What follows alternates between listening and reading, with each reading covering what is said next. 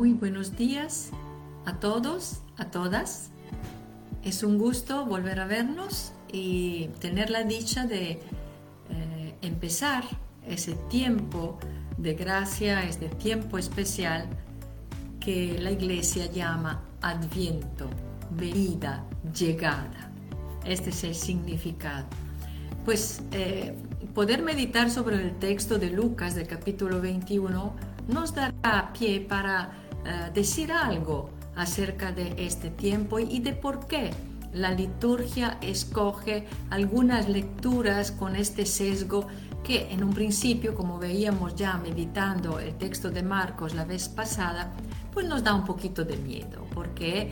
Porque se habla de catástrofes, se habla de desgracias, se habla de cataclismas, eh, se habla del fin, del término de un mundo que eh, se, disuelve, un mundo viejo, un mundo eh, que ya no puede continuar así para que dé a luz un mundo nuevo, lo que llamamos cielos nuevos, tierras nuevas. no son temas que nos guste mucho tratar, porque todos estamos dados en hablar más del presente que no del futuro. Y, la lectura, en Lucas veremos que sabe eh, eh, reconocer con claridad esa dificultad que el corazón humano tiene para mirar hacia, hacia adelante. Yo quisiera leer eh, una oración de la, del misal que se lee justamente en el prefacio, uno de los prefacios, prefacios del tiempo de Adviento. Durante la Eucaristía saben que hay un momento después de la, de la liturgia de la palabra que se llama esta larga oración que se llama prefacio. Y dice así, tú nos has escondido el día y la hora en que el Cristo, tu Hijo, Señor y juez de la historia, aparecerá sobre las nubes del cielo revestido de poder y resplandor. En aquel día tremendo y glorioso pasará el mundo presente y surgirán cielos nuevos y tierra nueva. Ahora Él viene a nuestro encuentro en cada hombre y en cada tiempo, para que lo acojamos en la fe y demos testimonio en el amor de la dichosa esperanza de su reino. Es una oración muy, muy bella que dice varios aspectos que encontraremos de nuevo en la lectura de Lucas. Capítulo 21, decíamos, donde eh, Jesús está en el templo, eh, ha predicho que el templo tan magnífico, tan eh, majestuoso, iba a, ser destruido de, esta construcción eh, tan espléndida no quedaría piedra sobre piedra, despertando obviamente el temor y la pregunta de los discípulos que le, pregunta, le preguntan cuándo, cuándo acontecerá. Eh, me gusta hacer una, mm, como un contraste. Si estamos en el templo, como hemos visto, y Jesús mm, hace esta predicción, no olvidemos que poco antes hubo eh, la, viuda que había entregado todo lo que tenía en el tesoro del templo. Un gesto que, en el que nadie se había fijado, pero que sí Jesús sabe ver y sabe indicar a los discípulos, fíjense, vean lo que ha sucedido. Los muchos ricos han dado mucho de lo que les sobraba, les sobraba, pero esta pobre viuda ha puesto dentro del, arca del templo todo lo que tenía para vivir.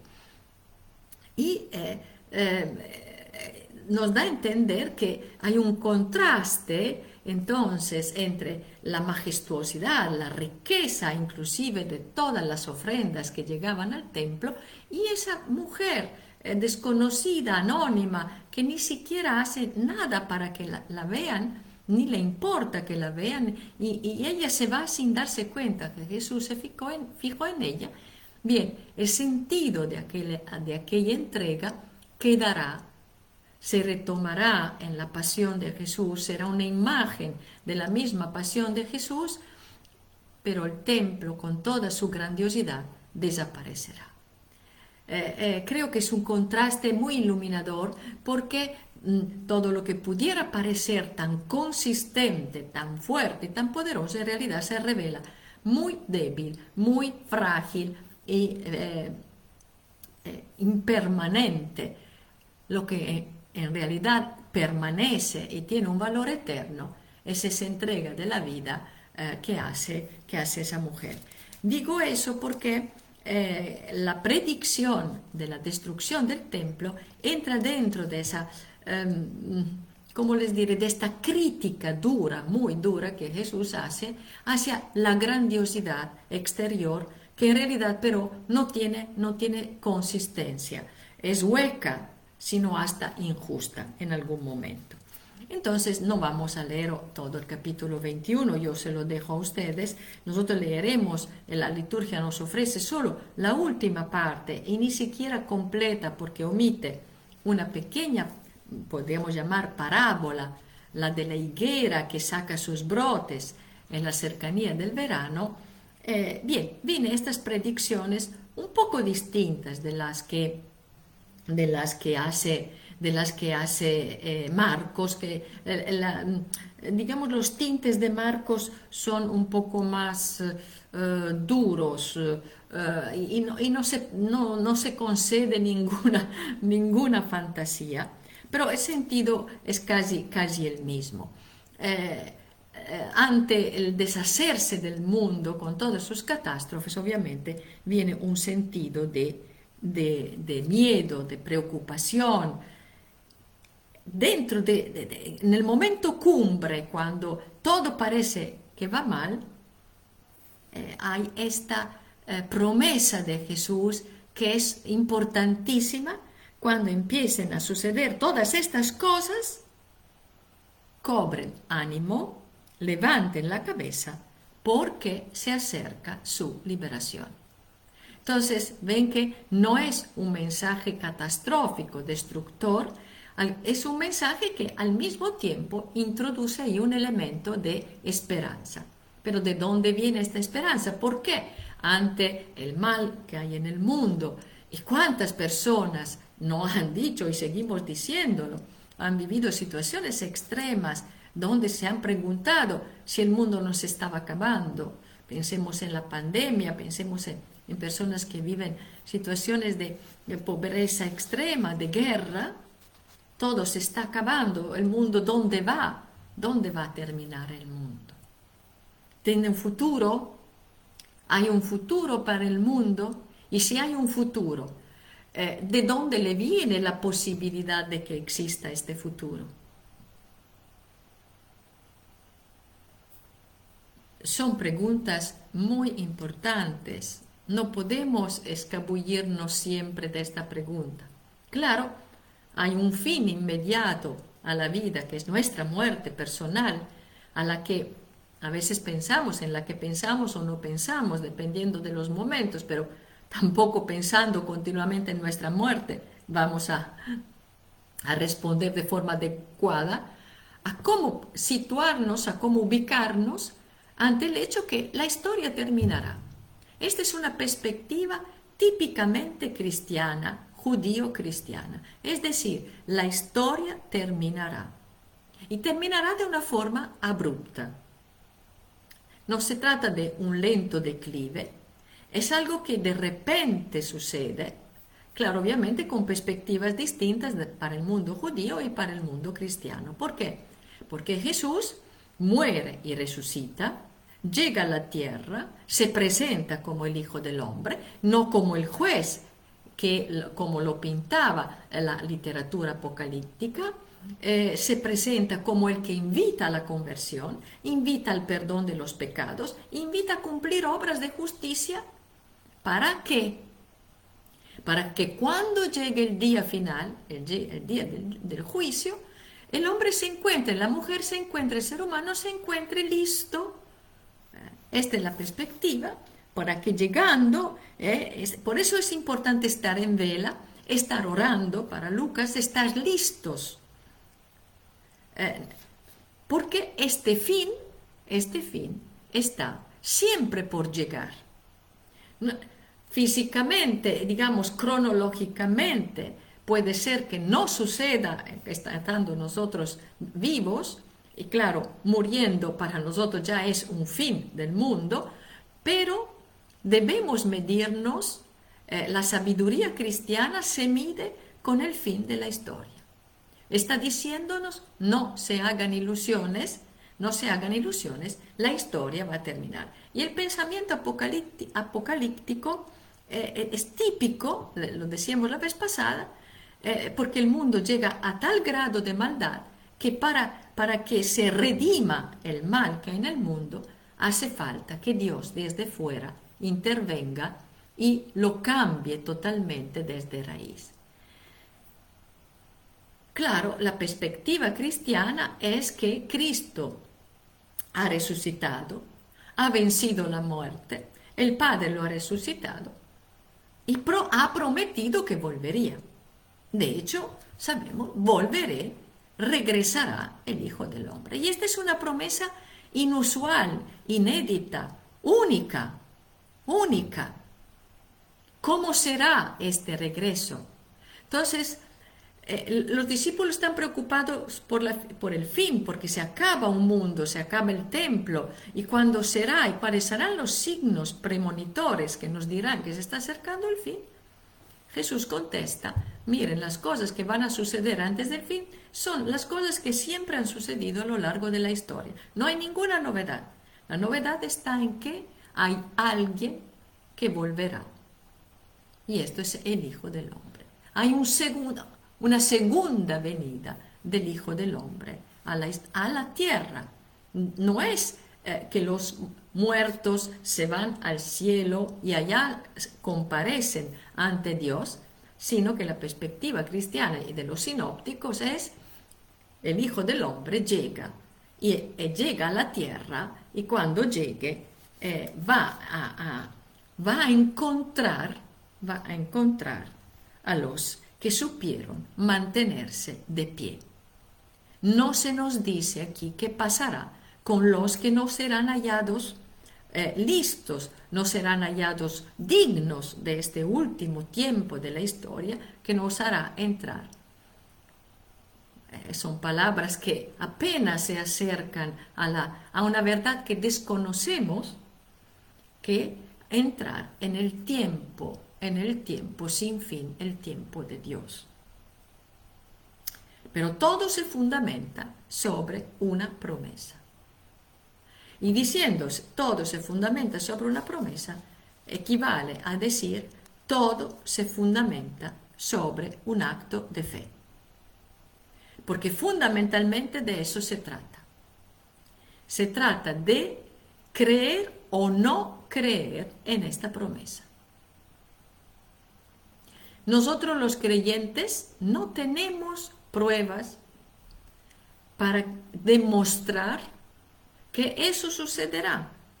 No tenemos evidencias, no, podemos, eh, no tenemos en nuestras manos elementos, ni siquiera podemos describir, no, no tenemos las imágenes adecuadas, aunque la escritura intenta a través de imágenes acercarse a esto para describir lo que acontecerá en aquel último día. Porque nosotros creemos que habrá este último día.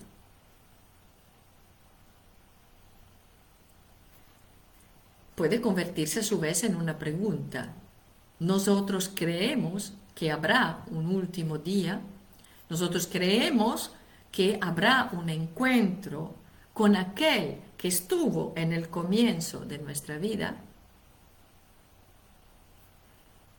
Creemos en la en un encuentro final, creemos que nuestra vida tendrá que pasar eh, eh, ante la mirada del Creador, será un momento de juicio, será un momento en que, como mucha eh, literatura apocalíptica, se convierte en un día terrible, dies ire, un día donde Dios va a juzgar y va a ver quién es el bueno, quién es el malo, en donde todas nuestras obras estarán ante el rostro de Dios y, no habrá secretos, no habrá ya eh, tapujos. o bien será el momento y, me gusta, eh, eh, claro que no tengo la respuesta definitiva, pero por lo menos hay una tensión entre estas dos posibilidades que es eh, manténganse despiertos, estén en vela para poder escapar y poder mantenerse en pie delante del Hijo del Hombre.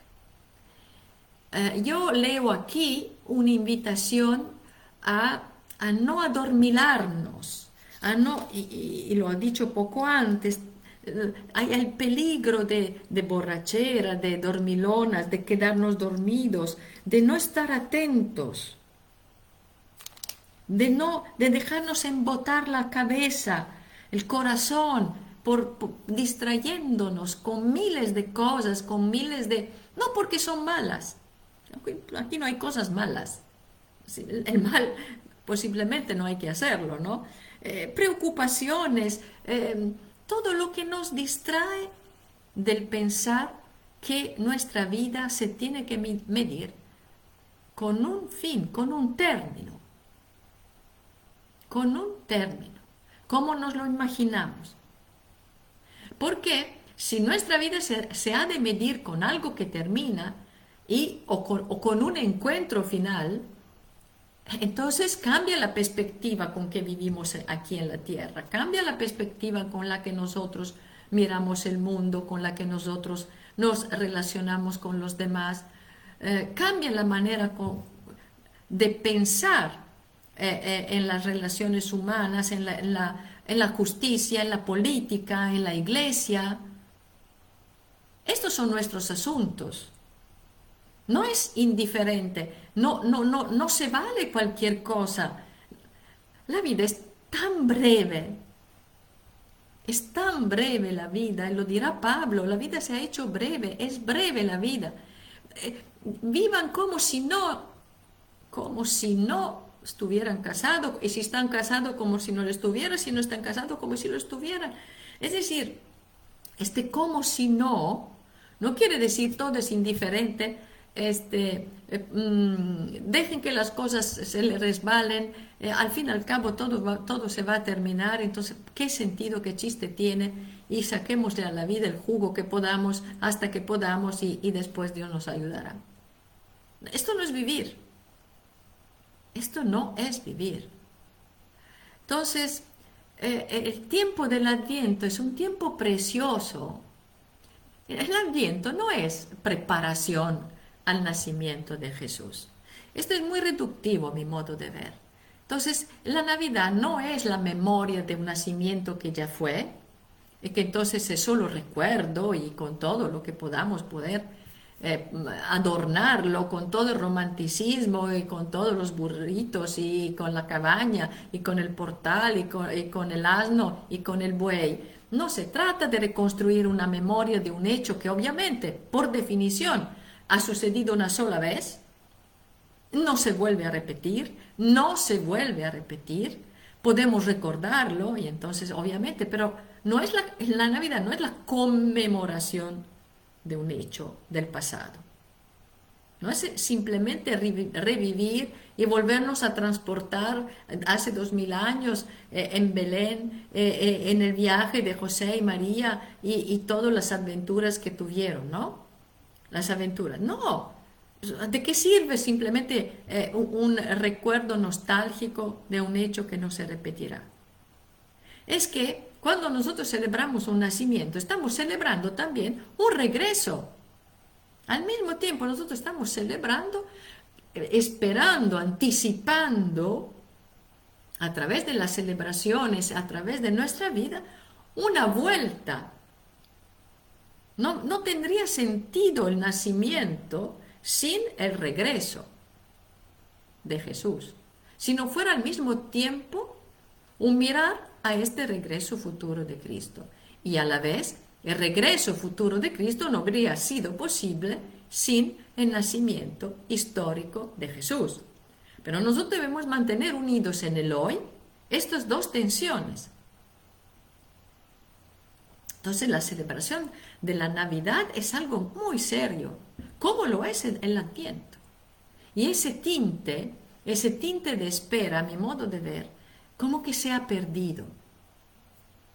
Como que prevalece, prevalece la reconstrucción pseudo histórica. Pensemos en la Pensemos simplemente en el pedir la posada los peregrinos que quieren entrar y no los dejan entrar, que tiene su belleza, seguramente la tiene, pero que no debe de agotarse en un reproducir como si fuera una actuación, como si fuera un teatro, entonces tratar de hacer nuestros los sentimientos de José y María, que están a la espera de un hijo, que no son acogidos en una posada y que entonces viene todo lo que viene, finalmente después les abren y ellos entran.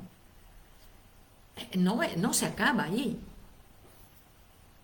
Los iconos, eh, este, los iconos rusos, bizantinos, eh, tienen muy fuerte esta dimensión escatológica del nacimiento. Tanto es que cuando pintan eh, el nacimiento de Jesús, eh, junto a, la gruta de Belén le ponen un ataúd. A nosotros nos pudiera parecer algo fuera de lugar, algo que un aguafiesta viene a romper el idilio, viene a romper eh, la atmósfera eh, mm, muy cariñosa, muy dulzona de la Navidad.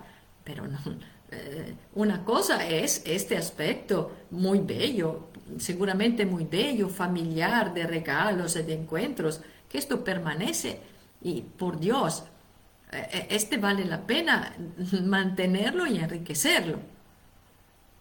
Pero sería, quedaría muy corto en comparación con, con el, yo diría, perdónenme la palabra, con el desafío que nos lanza la Navidad. ¿Por qué? Porque nos lanza hacia el regreso de Cristo. Nos lanza el adviento, nos lanza a la primera venida, pero es una primera venida que apunta a una segunda venida.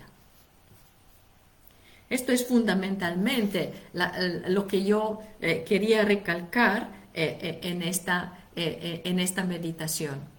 Entonces, yo diría la necesidad de recobrar, de recuperar esa dimensión llamémosla escatológica con una palabra un poco gruesa, pero que finalmente quiere decir o nuestra vida se mide con un más allá, más allá de nuestra vida, más allá de la historia, que no podemos describir con buena paz de todos, de todos los visionarios, de todos los místicos que pueden haber tenido algunas intuiciones, y que la misma escritura es tan sobria y, recurre a imágenes que finalmente dicen y no dicen. Por ejemplo, pienso en el Apocalipsis cuando describe eh, la Jerusalén celestial, pero, pero son y siguen siendo lenguajes eh, y, de imágenes que intentan, intentan más bien provocar en nosotros una actitud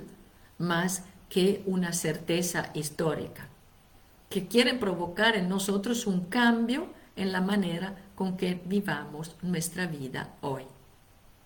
Y si ven, eh, eh, estos discursos escatológicos de Jesús están repletos de exhortaciones y de imperativos.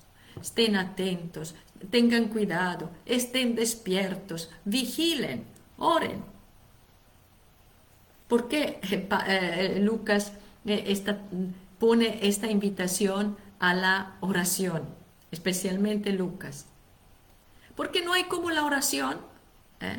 preces ¿eh? en latín, viene de precario, viene del, del sentido de la precariedad, es decir, de la propia insuficiencia, de la propia dependencia radical de alguien que nos mantiene en vida. No somos dueños de la vida, la suerte de la vida no depende de nosotros, no hemos venido al mundo por nuestra voluntad, entonces no es sabio olvidarlo. La oración nos pone en esta actitud de profunda dependencia de alguien que ha querido y quiere y nos quiere vivos. Y nos quiere vivos también cuando estaremos muertos. No, no, no, no, no logramos imaginar cómo será esto. Y lamento que la liturgia haya omitido la parábola de la higuera. ¿Por qué? Eh, porque eh, Jesús recurre a esta imagen de este árbol que en el invierno muere, parece que muera, mejor dicho, porque pierde todas las hojas, porque la higuera es un, árbol que no tiene ramas muy robustas, eh, se queda casi, parece seco, parece que ya no va a dar nada y de repente eh, en la primavera salen pequeños brotes que nos dicen que todavía está vivo y que de estos brotes van a ser una vida que uno no pensaba que existía. Esto, eh, esto nos lo enseña, veríamos, eh, un poco Marcos nos, nos había puesto en este camino la vez pasada, que existe una posibilidad que intuimos que se llama volver a una vida plena, volver a una vida pese a que el tronco parece muerto, entonces que el cuerpo, que nuestro cuerpo muera y se deshaga, de aquel cuerpo muerto puede eh, renacer, volver a brotar una vida joven, una vida que produce, eh, que produce frutos. ¿Cómo será? Será, de qué forma será. No tenemos las respuestas, no las tenemos. Jesús no da ninguna respuesta contundente al respecto y entonces somos devueltos eh, perentoriamente como les decía al comienzo, al terreno de la fe.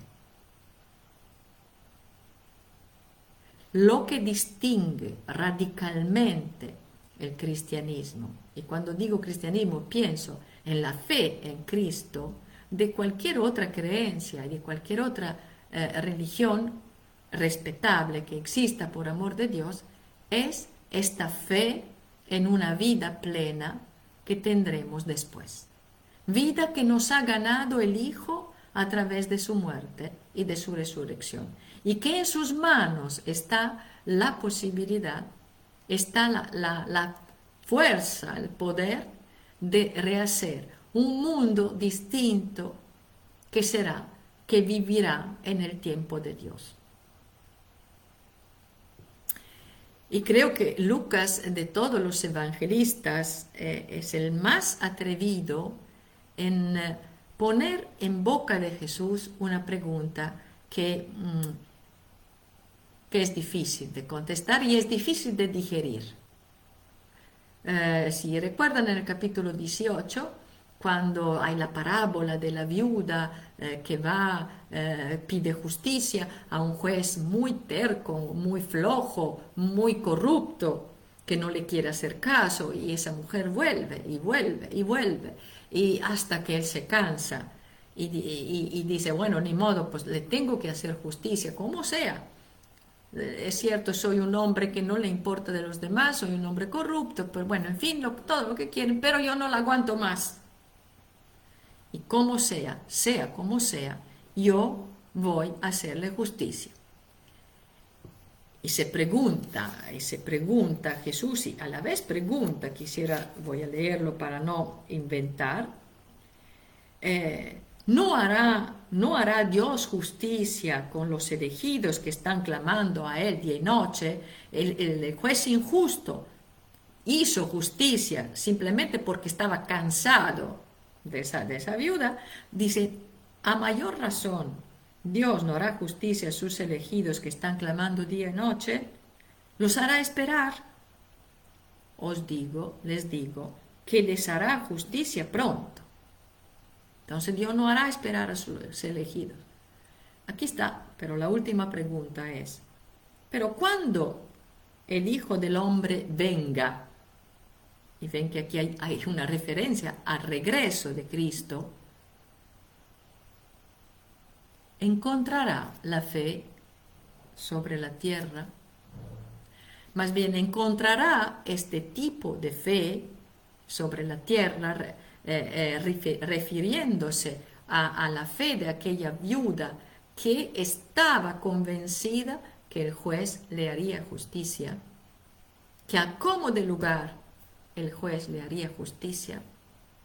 Encontrará el Hijo del Hombre esta fe, cuando venga en la tierra Yo pienso que es otra manera de decir, pónganse listos, estén en vela, para que tengamos, para que tengan la fuerza de excavar, de escaparse a, todo lo que nos puede alejar, adormecer, eh, eh, embotar la mente, entonces mente despejada, conscientes, y podamos encontrar al Hijo del Hombre de pie. A mí me gusta mucho esta imagen y con esto quisiera ir cerrando esa reflexión de un encuentro final, obviamente, pues lo imagino yo, mi imaginación me lleva para allá. Cada uno de ustedes tiene después la, libertad, y no solo la libertad del derecho, de imaginarlo de otra manera, eh, frente a frente, mirándonos a la cara, mirándonos en eh, los dos rostros que finalmente se vuelven a encontrar y, para nosotros será un rostro inédito bajo ciertos puntos de vista, porque nosotros no hemos visto a Jesús, eh, no lo hemos conocido como era históricamente, no lo hemos conocido así, solo algunos pocos sí. Nosotros será una novedad. Me pregunto, ¿será del todo una novedad o no será, y me gustaría imaginarlo así, que viendo aquel rostro eh, tan esperado, eh, creído, eh, por el cual nosotros hemos dado la vida, hemos dado un sentido a nuestra vida, hemos tomado ciertas decisiones, nos hemos puesto de un lado en lugar que otro, hemos defendido ciertos valores en lugar que otros, hemos nos hemos acercado a ciertas determinadas personas en lugar que a otras.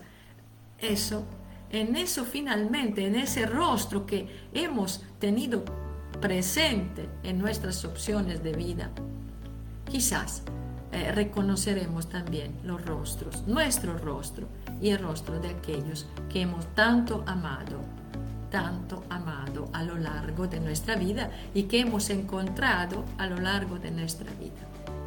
Espero, quiero esperar, creo, quiero creer que en el final de la historia también encontraremos todo, todos los amores, todo el amor toda la justicia, o la poca o la mucha justicia que hayamos logrado, hayamos logrado cumplir eh, mientras estábamos vivos. En fin, estamos vivos todavía. Es tiempo, es tiempo de tomar en serio el tiempo. Porque el tiempo es un regalo y el tiempo lo medimos en razón. El tiempo el creyente lo mide en razón de ese regreso final de Jesús, el Hijo del Hombre. Bien, aquí le dejo. Este quisiera desearles un buen comienzo de Adviento, que sea un tiempo que no sea simplemente un poco de folclore, eh, un, tiempo simplemente de, eh, de recuerdos bonitos o pensarlo como una simple preparación a la gran fiesta de la Nochebuena, porque esto sería una injusticia, sería perder el sabor de la espera, que es el sabor de la vida. Muchas gracias a todos ustedes, que Dios los bendiga y que podamos la próxima, el próximo miércoles volver a vernos.